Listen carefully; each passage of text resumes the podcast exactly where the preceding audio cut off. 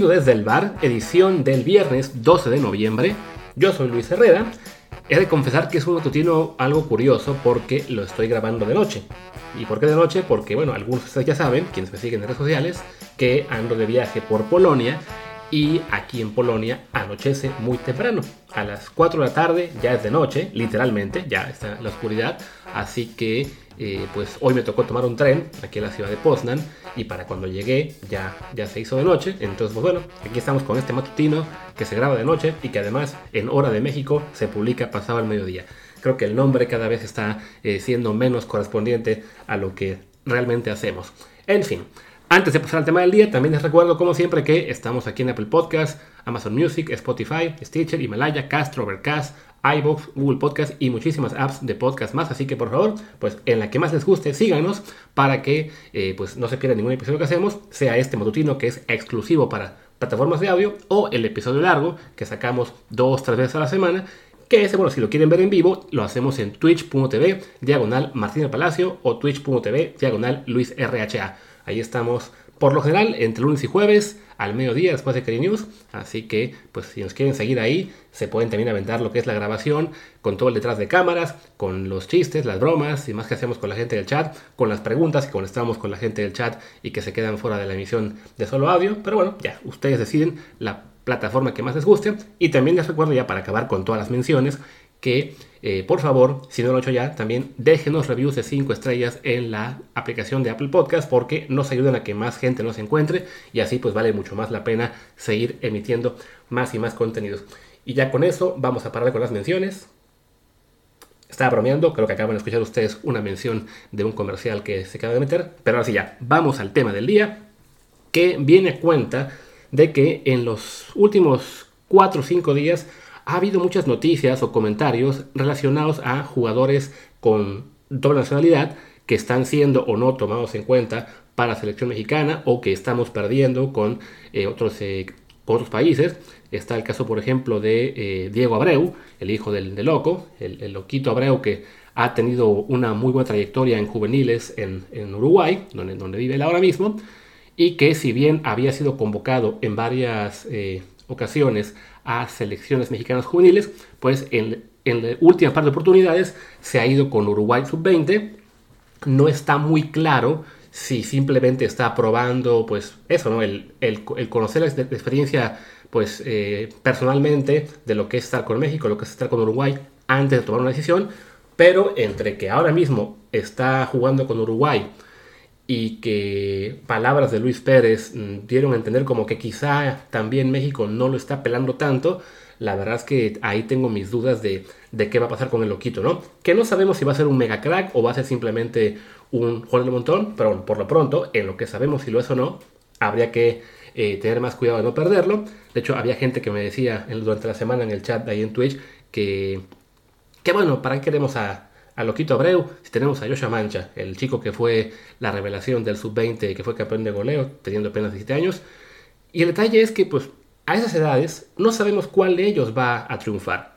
Puede resultar que Joshua Mancha es un mega crack y nos hace olvidar a Loquito, a Ricardo Pepi y a muchos más. O puede que el jugador que se nos va resulta ser el mega crack y entonces lamentamos que no esté jugando para nosotros, ¿no? Justo hablando de Ricardo Pepi, apenas ayer jueves vi que en la rueda de prensa, eh, previa al partido con Estados Unidos, Tata Martino dijo que él, pues, que él no estuvo involucrado en la decisión de, de Pepi de tomar Estados Unidos, que, no, que nunca habló con él, lo cual suena muy extraño porque en teoría, cuando Pepi estaba decidiendo si jugaba por México o por Estados Unidos, pues hubo acercamientos de ambas federaciones y México en teoría hizo un gran eh, intento por, por traérnoslo y que el técnico nacional no haya intervenido, la verdad es que suena pues muy, muy extraño, ¿no? Eh, entonces sí, ahí es otro signo que me, me un poquito en cuanto a la federación respecto a qué se está haciendo para convencer a jugadores con doble nacionalidad de jugar con México, ¿no? en este año tuvimos ya el éxito de traer a David Ochoa, a Julián Araujo, que ya se decidieron hacer el One Time Switch, Sabemos que también están tratando de convencer a Richard Ledesma, a algún otro mexicoamericano más. Está ya convencido eh, Benjamín Galdames, el hijo de Pablo Galdames, ese sí ya se decidió por México. Está el argentino, bueno, México-argentino, Martínez Dupuy, que él apenas esta semana reafirmó que quiere jugar con México. Y hay varios más en Europa que también pueden no ser considerados. Eh, pero en general, mi, temor es que la federación no se toma tan en serio, o por lo menos no, no entienden a cabalidad lo que, lo que influye en este tipo de cuestiones de jugadores con doble nacionalidad y se está dejando pasar la oportunidad de asegurar a prospectos que, insisto, no sabemos si van a ser muy buenos o no, pero que en lo que no sabemos, lo mejor es amarrarlos.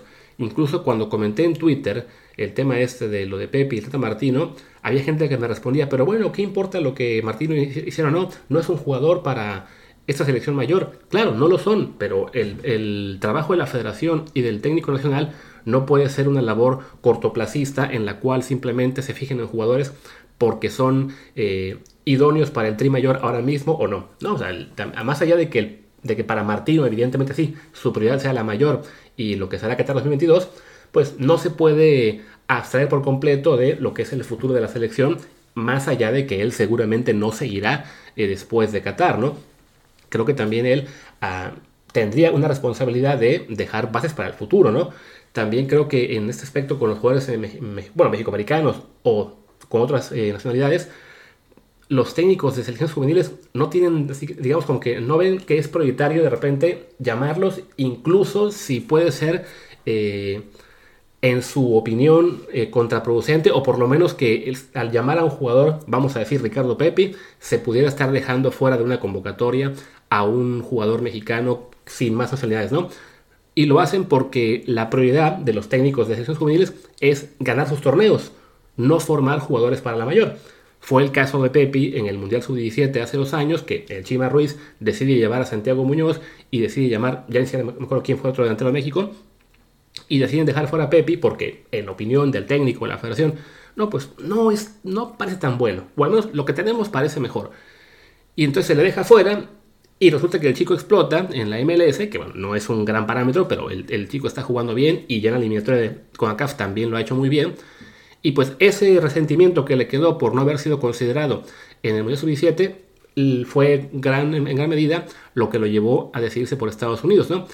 Y es el tipo de errores que México no debería cometer. O sea, eh, suena injusto para aquellos jugadores mexicanos por nacimiento que solamente tienen una nacionalidad, pero tratándose de juveniles a los cuales eh, se puede perder ante otra federación, hay que mimarlos, aunque se oiga mal.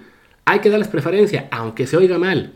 Pero hay que, hay que pensar mucho más a futuro que simplemente en el presente y sobre todo en esa eh, fijación que tienen los técnicos de juveniles, no solamente en la selección, sino también en clubes, de que lo que importa es que mi equipo gane, yo quiero ganar el torneo sub-20, no me importa si esto va a servir para que estos jugadores en el futuro eh, nutran al primer equipo de mi club o a la selección mayor, ¿no? O sea, la, prioridad del técnico juvenil es simplemente ganar su torneo para que luego le llegue oportunidad en otro club más importante o en una, eh, en una plantilla de mayor edad, lo que sea, ¿no? Y no, tendría que ser más bien, ok, estos jugadores que llamo hoy, los llamo porque son quienes tienen características que van a funcionar para la mayor, ¿no? O en el caso de los que son con doble nacionalidad, son jugadores que a futuro si se desarrollan, pues mejor que jueguen para México a que jueguen para Estados Unidos o para Uruguay o para Canadá o para quien ustedes quieran, ¿no? Me reclamaba hoy alguien en el, en igual en Twitter, ¿no? Pero es que, ¿qué vamos a hacer? Ni modo que les prometamos convocatorias. Sí, se les dan convocatorias. Como hizo Estados Unidos con Pepe y varios más, como Canadá ha intentado hacer con Marcelo Flores, como España en su momento hizo con Munir, con Boyan y con alguno más que ya olvidé el nombre se, hace lo que haga falta para, para que jueguen con la selección, para amarrarlos. Y ya hecho eso, ya que se les tiene amarrados, ya no depende de la federación, depende del propio jugador mantener ese puesto. ¿Qué le pasó, por ejemplo, a Boyan Munir? Pues que nunca dieron el salto y se quedaron sin jugar ya nunca más en selecciones. El propio Munir, de hecho, fue el, el jugador que movió todos los hilos o que por eso hizo el, mayor impulso para que se cambiaran las reglas de, de FIFA y pudiera ver el One Time Switch, aunque lamentablemente para él, él ni siquiera ya pudo ser así con con Marruecos. Pero lo mismo, por ejemplo, que intenta hacer ahora Canadá con Marcelo Flores, es eso, le quieren llamar a la, mayor, no porque crean que Marcelo Flores está listo para ser seleccionado canadiense mayor y de inmediato sea titular fijo, pero lo meten a jugar un partido, se lo quedan y después ya se fregó. Tiene que jugar con Canadá eh, para siempre, ¿no? Entonces, México sí tiene que pensar también en eso un poquito más, ¿no? En, vamos a llamarlos. Si después tienen el nivel o no, es bronca suya. Fue el caso, por ejemplo, de Jonathan González. Se le convenció de cambiar por México, se le llamó, y después le tocó a, Jonathan tener un bajón de nivel, que ahora ya está incluso en el Necaxa y tampoco se ha recuperado. Pues bueno, mala suerte para él, pero si hubiera sido un caso en el cual Jonathan de hecho levanta su nivel y se convierte en un jugador importante, pues perfecto, ahí México ya tiene una opción más para la selección, ¿no? Y así creo yo que tendría que pensar también para tipos, pues ahora mismo como el Loquito Abreu, como este portero que está en el Atlético de Bilbao, ¿cómo se llama? Alex Alcalá, que también como que ha ignorado, y como los que han descubierto los embajadores aztecas. O sea, no digo que se llame a todos los jugadores, pero sí a jugadores que tienen, digamos, cierto nivel, que si uno piensa, ok, de esta lista de jugadores, estos jugadores con doble nacionalidad están entre las mejores 5 opciones del puesto. Hay que meterlos siempre, hay que buscar convencerlos. Si implica sacrificar por una generación quizá, o por una convocatoria, a un jugador que quizás es un poquito mejor, pues ni modo. Es parte del juego, es parte de la prevención que tiene que hacerse para que a futuro la selección mayor cuente con mejores opciones. En fin, creo que ya me aventé más allá de los 10 que, que esperaba sobre el tema, así que vamos a ir cortando. Eh, este fin de semana no creo hacer eh, más audios, tampoco Martín.